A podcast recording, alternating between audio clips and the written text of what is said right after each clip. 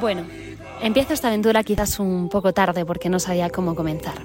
Quiero contaros, a través de este podcast, cómo es hacer un voluntariado humanitario en Uganda, África. Lo primero que tengo que aclarar es el nombre de esta radioserie, La voz de las luciérnagas, porque además de un libro que cuenta una historia que podríamos considerar parecida a la que voy a contaros, me transmite tanta paz como la que tengo yo ahora mismo grabando este audio. Voy a intentar ser, desde la humildad más absoluta y la sinceridad, la voz de esos pequeños seres de luz que se han cruzado en mi camino. Lo segundo que tengo que dejar claro es que estoy ahora mismo en el cuarto día de mi experiencia. Así que escuches cuando escuches este primer capítulo, puede ser muy diferente al último y no por eso tiene que ser una contradicción. Simplemente es la más sincera evolución de todo lo que estoy viviendo. La tercera aclaración tiene que ver con cómo y dónde he llegado a vivir todo esto. Estoy haciendo un voluntariado a través de una agencia de turismo, de Cooperating Volunteers, que se encarga de organizar proyectos con organizaciones africanas o con la iglesia de aquí para ayudar en todo lo posible a su evolución y a su bienestar. Lo cuarto y último es que hay muchas tareas que podemos hacer, pero yo he elegido el programa de orfanato, donde los únicos requisitos que me pedían eran ganas de estar aquí, paciencia y mucho amor para los niños. Así que aclarado todo esto, comienzo ya mismo a relataros mi aventura.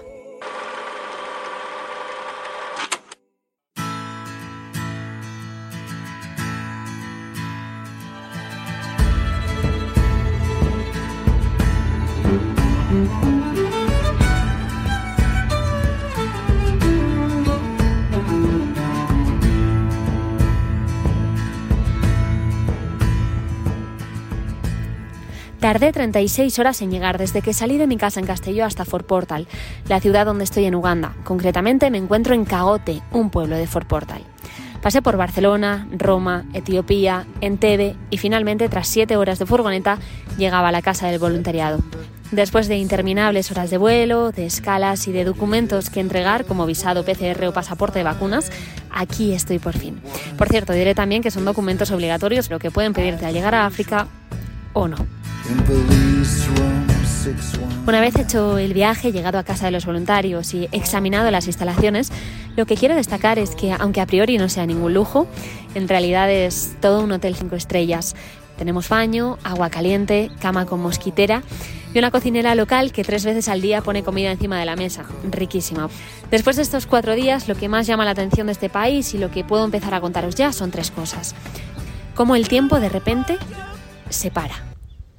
Se para porque parece que estés en otro mundo y se para por algo que los extranjeros aquí llaman el African Time.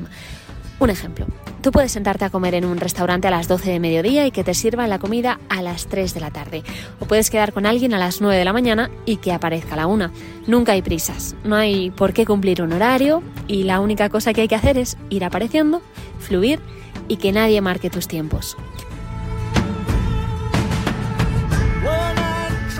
Lo segundo y lo que más choca es que es uno de los países más corruptos del mundo.